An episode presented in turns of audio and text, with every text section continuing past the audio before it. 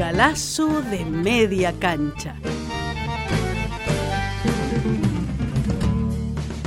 Ahora sí, señoras y señores, empieza un galazo de media cancha. Galazo de media Galazo cancha. de media cancha. El programa de Norberto Galazo en Caput. Los lunes a las 16.30 en Caput. Galazo, Galazo de de media, media cancha. cancha.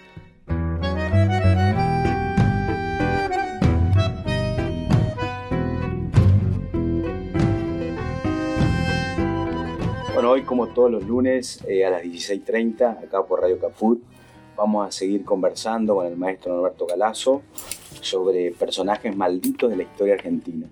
Eh, nosotros este programa se lo vamos a dedicar a un hombre proveniente de la Iglesia Católica Argentina, un, un auténtico cristiano que pasó de ser en los años 30 el sacerdote favorito de las damas de la oligarquía a un hombre de confianza y confesor de Eva Perón. Hoy vamos a hablar con el maestro Galazo del padre Hernán Benítez. La Iglesia Católica nos sorprende a veces sacando de su milenario vientre a hombres con una inmensa devoción y amor por sus hermanos. El padre Hernán Benítez fue uno de ellos. De temprana vocación religiosa y tosudo carácter, encontró en el peronismo y en la amistad con Eva Perón el camino para predicar y hacer realidad las verdades expuestas en el Evangelio.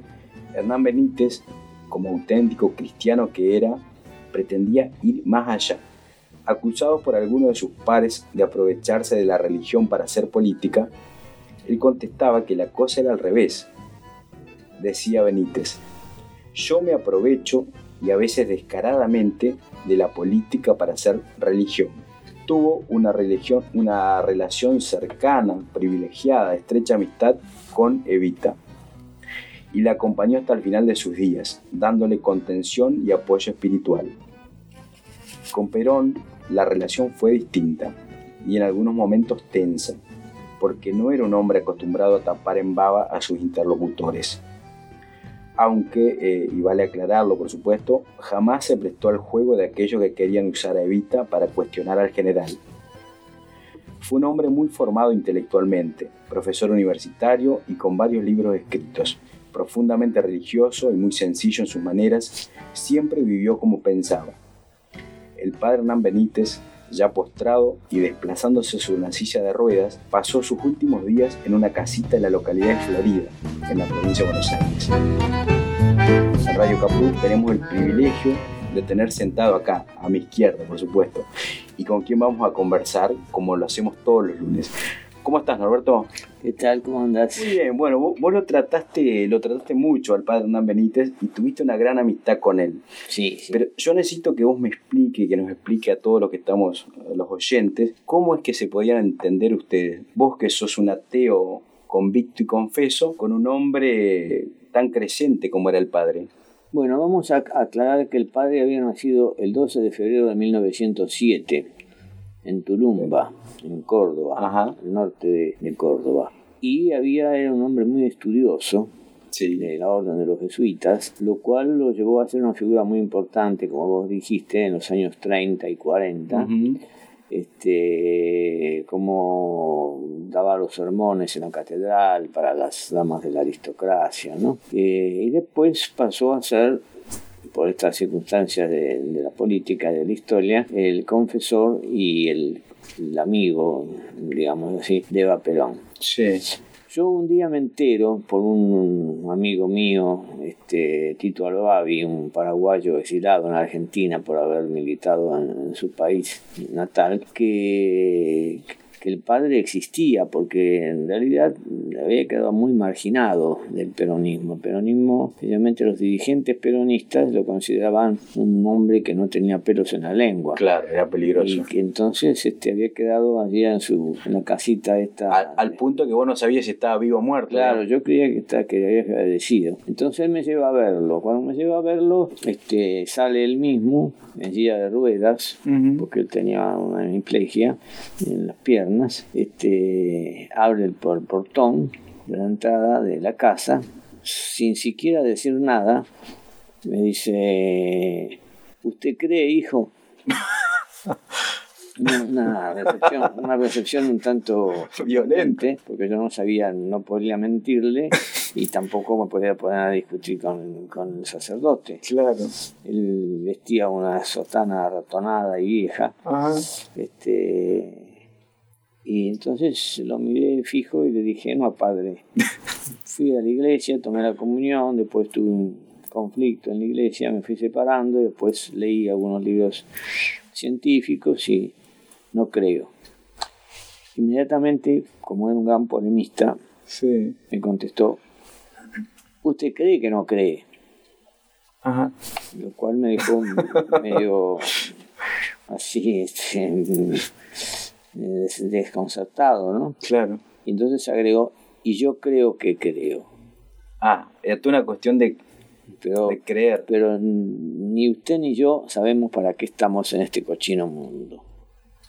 Qué definición. Hizo un silencio y dijo, en realidad sí sabemos para qué estamos y para qué usted me viene a ver. Porque los dos queremos que en el mundo haya más alegría, que, haya, que no haya pobreza.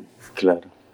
Que el hombre pueda vivir bien, la mujer plenamente entonces esa coincidencia hace que usted me haya mandado un libro hace un tiempo y ahora me venga a ver. Entonces pase. me hizo pasar a ese comedor donde, como decías vos, había esa atmósfera revolucionaria, digamos, ¿no? Esos retratos así, un tanto inquietantes y, de, mala manera porque era muy así polémico, ¿no? No, no por ser mala persona. era picante en el trato, así era. Claro, sí. Este, ¿qué le pasa? ¿Qué le sorprende? Que tengo a Evita y tengo a Che y tengo a Mars. Digo, no, comprenda que no es común en un sacerdote. Él tenía ya 80 años más o menos. Este, y me contesta yo, me voy a morir pronto y quiero morir entre revolucionarios. Ah, sí que. y tenía un libro sobre la mesa sobre Camilo Torres, el guerrillero Ah, el, cubano. El cura eh, este, colombiano. Era admirador también, ¿no? Eh, sí, sí, tenía todo marcado el libro. Lo, había leído. Y Norberto, ¿cómo era e, esa técnica de que había que odiar un poquito? Y entonces, este, bueno, se dio la circunstancia de que se habló de algunas figuras de la política argentina y él me dijo, sí, sí, yo, yo los odio no me sorprendió, le dije, pero usted es un cristiano, no debería decir que los odia. No, ¿cómo no? Eh, yo los odio. Yo odio, por ejemplo, a Bernardo Neustadt. y a Mirta Legrand, y al almirante Rojas. Y yo me levanto a la mañana y siento la necesidad, como cuando usted tiene que, escupir una cosa, me tomo un, un café, me doy un baño y después odio a estos personajes y a otros muchos, son muchos los que odio. Y me siento muy bien, dice.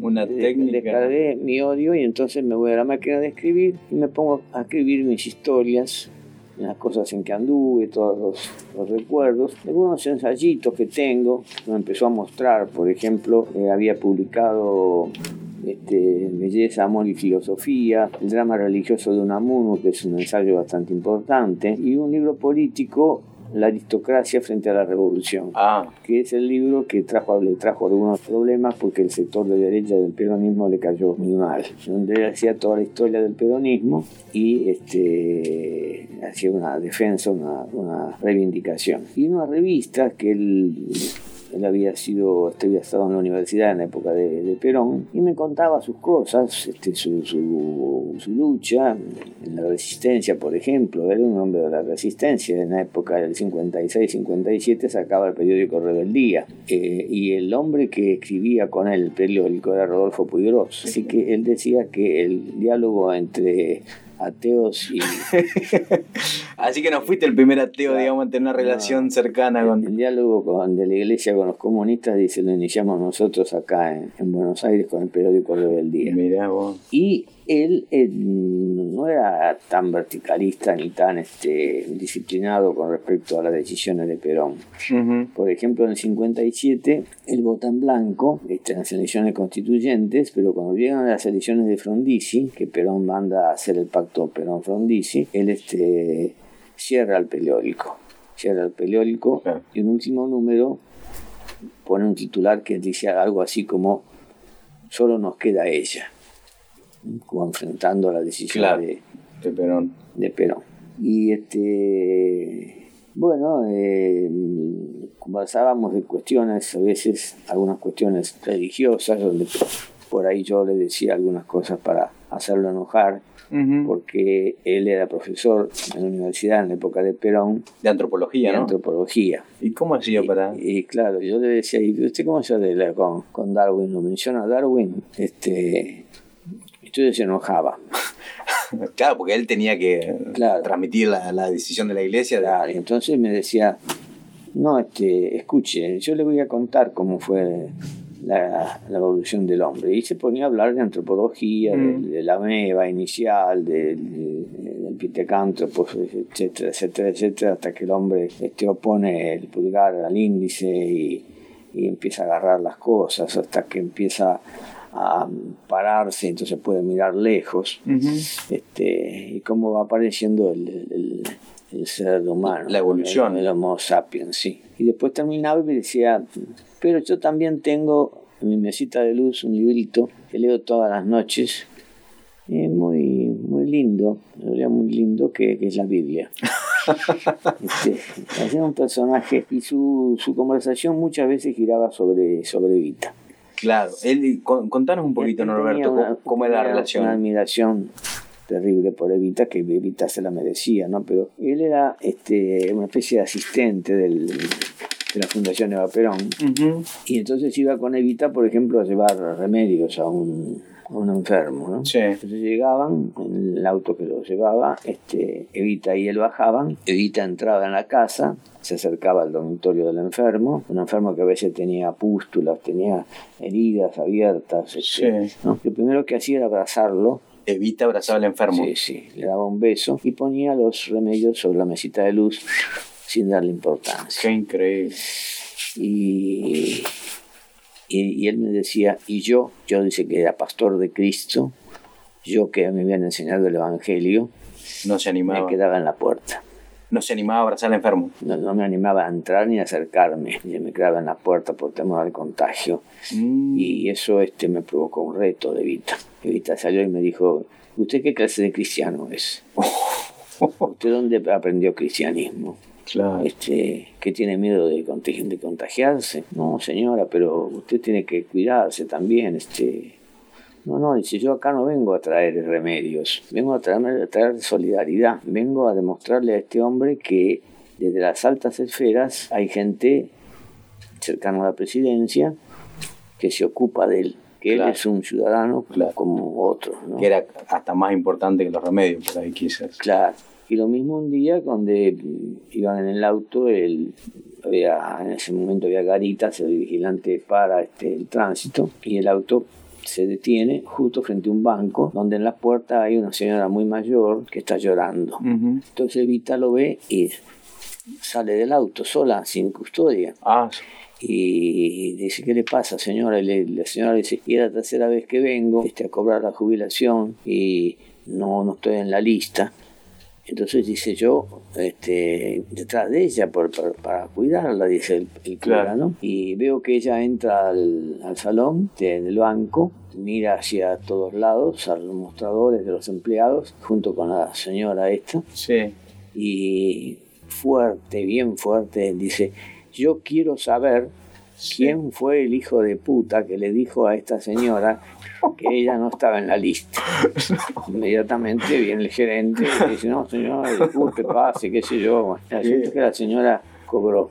Increíble. Este, y bueno, todas esas cosas él por eso la un claro en, y, en, en un, y un hay él la visitaba ¿no? En, a, a, la quinta ahí que vivía con, con Perón en la quinta de San Vicente Claro. hay una anécdota ¿no? donde dice usted acá viene como amigo sí, sí. el, el cura déjelo en el perchero sí sí Sí, él recordaba con, con, mucho afecto todas esas reuniones. Entre, él dice que él vio, lo vio el enamoramiento tremendo entre Perón y Evita en esos primeros años del 46, claro. antes que la política los absorbiera y la fundación la convirtiera a ella en una figura atrapada por las, por las cartas que recibía y ella le decía, mire, yo tengo que contestar la carta porque eh, un ciudadano cualquiera que recibe una carta que fue enviada desde la Casa Rosada, eso ya le lo hace sentir argentino. Claro. Este, sí, señora, pero tiene que venir temprano. Y ella venía a veces a las 2 o 3 de la mañana. Mm.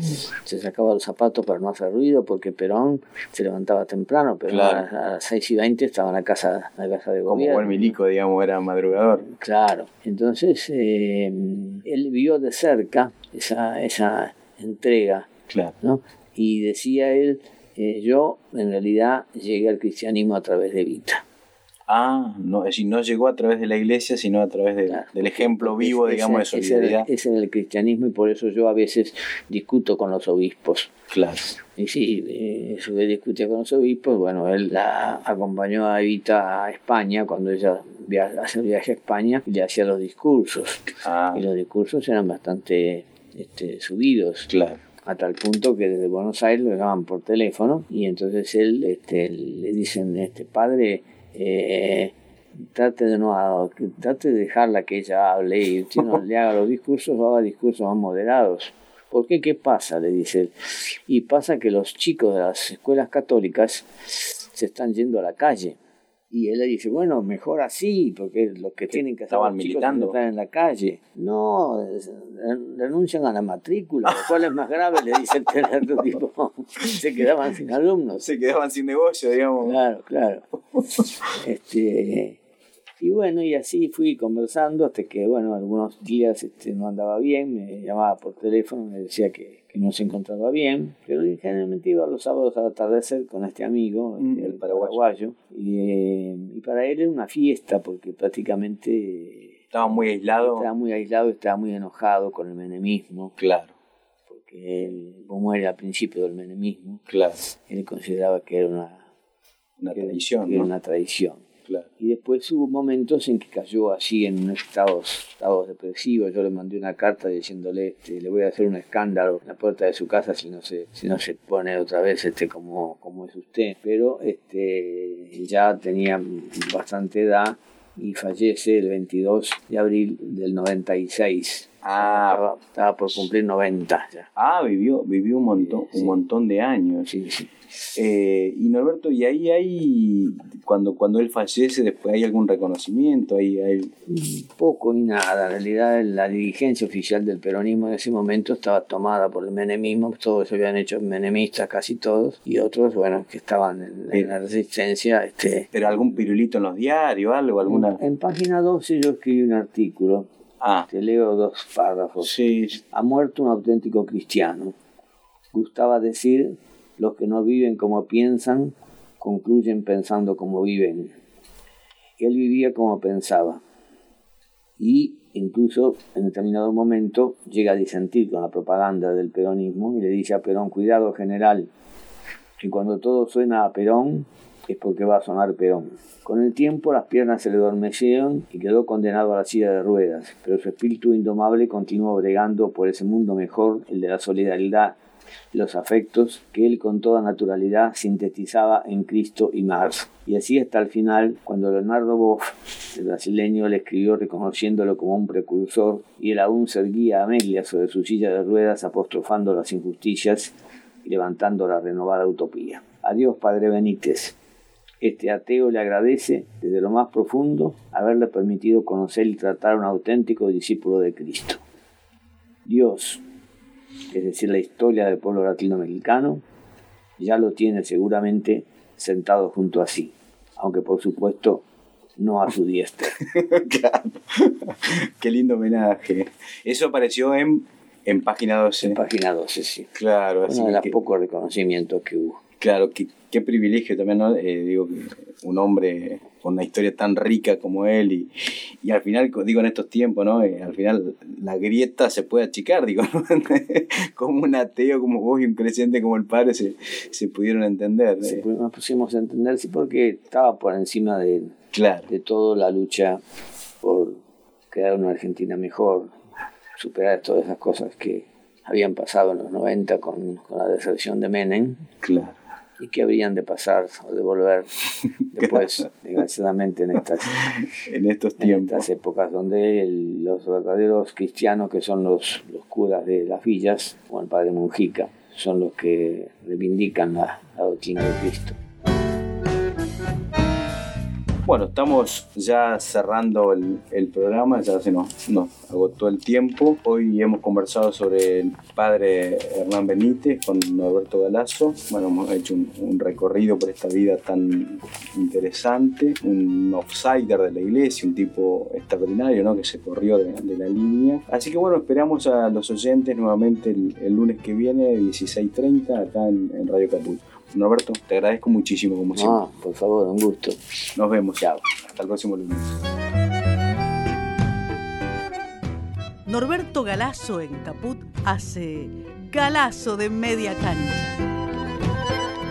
Galazo de media cancha. Galazo de media cancha.